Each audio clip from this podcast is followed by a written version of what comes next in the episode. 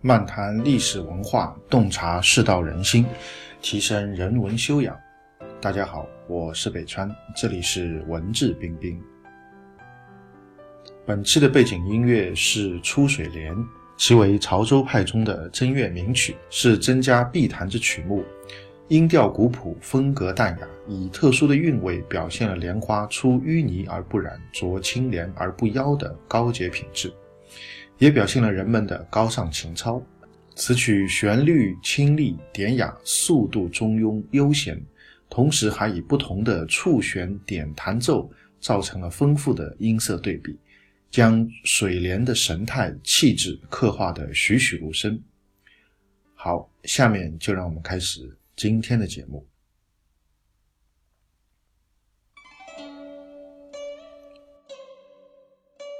今天继续和大家来分享《容斋随笔》中的故事。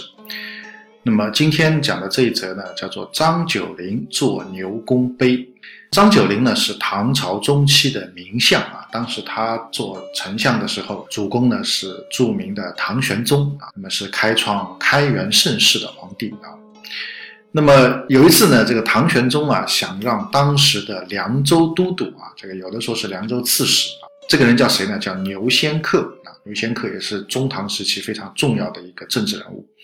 想让这个牛仙客啊，从凉州啊，就从现在的甘肃一带调到京城来做尚书。那么张九龄呢，就不太同意。他说：“这个牛仙客啊，以前啊，他是河湟地区，就现在西北一带的一个小官啊，从小官提拔上来，他出身啊，不是那么的高贵，而且呢，啊，他的这个读书又不多。”这个才干啊啊，在边疆地区做一个边将或者做一个地方长官啊，封疆大吏那是可以的。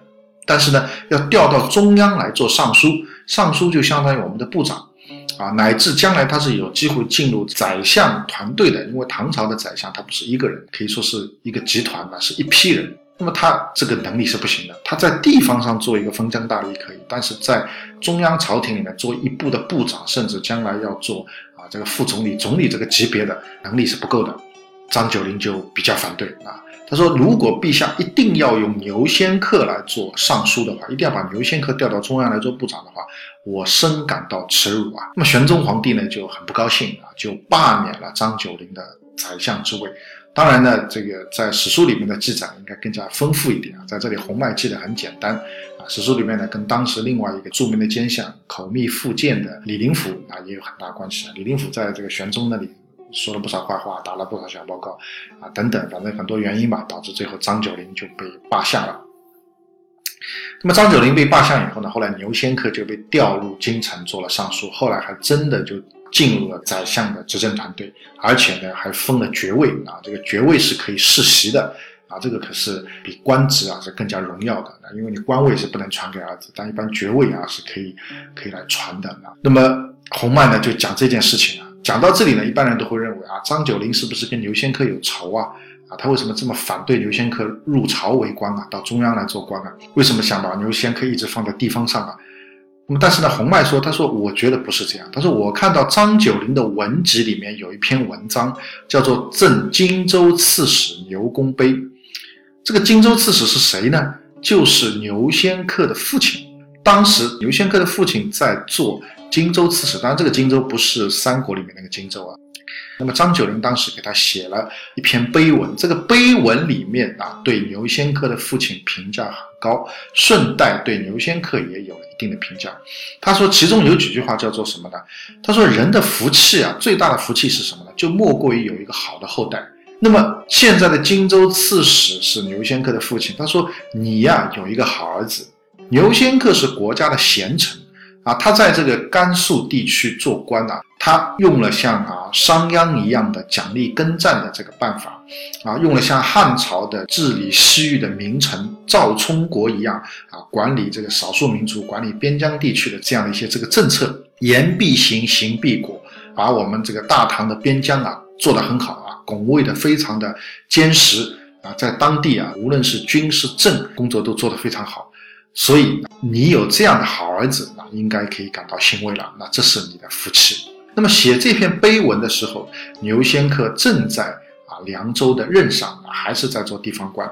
距离事后张九龄阻碍他出任尚书时间只有一年啊，所以可以推论张九龄和牛仙客本人并没有什么恩怨。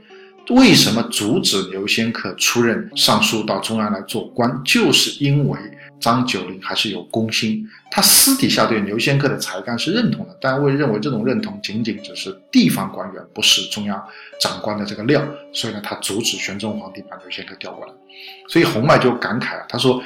张九龄其实是为国谋功啊，他没有私心啊，他是为国尽忠，所以他对牛仙客也是公私啊是很分明的啊。那么这个故事呢到这里就结束。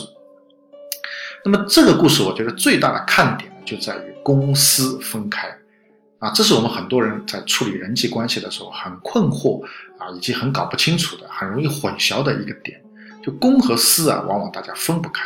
一般大家看到前半段就会认为，哎，张九龄一定是跟牛仙客有私怨，所以他公报私仇。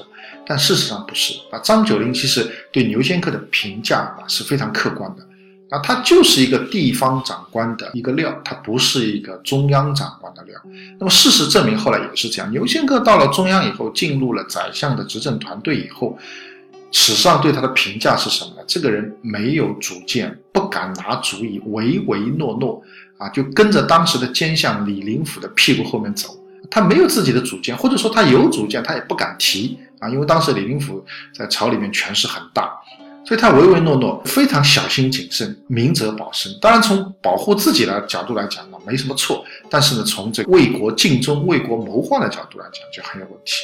可见张九龄当时的眼光是正确的啊，但是呢，玄宗皇帝并没有听。所以张九龄，你看他私底下给牛仙客父亲写的碑文里面，把牛仙客评价的还是蛮高的，作为地方长官。但是呢，一年以后，玄宗皇帝说：“哎，这个人能不能调到中央来做尚书？”张九龄就表示反对了。他说他只适合做地方官，不适合做中央的官员啊。这个评价还是很中肯的。所以张九龄公私分明，对人的这个评价，他不是一概而论，他是分得很清楚啊。你有才，但是这个才不是说是任何地方都适用的。那你好好在哪一部分？哪一部分是你够不上的？哪一部分你就不够好的？啊，分得很清楚啊！这种有条理、很清晰的划分，公和私划分得很清楚，地方之才和中枢之才划分得很清楚啊！这个我觉得是故事里的很重要的一个看点啊！我们如果日常为人处事也能够学张九龄啊，能够把很多东西能够啊从不同的角度来看，能够分得很清楚，不犯这种笼统蛮宣的这种毛病。啊，那我觉得我们很多时候为人处事啊，可能就更加的啊成熟啊，更加从容、理智，更加的清晰了。所以这是我个人觉得这一段的看点。好，今天的节目就到这边，更多的信息欢迎大家关注我的微信公众号“北川黯然日章”，在微信公众号首页搜索“北川”即可关注。谢谢。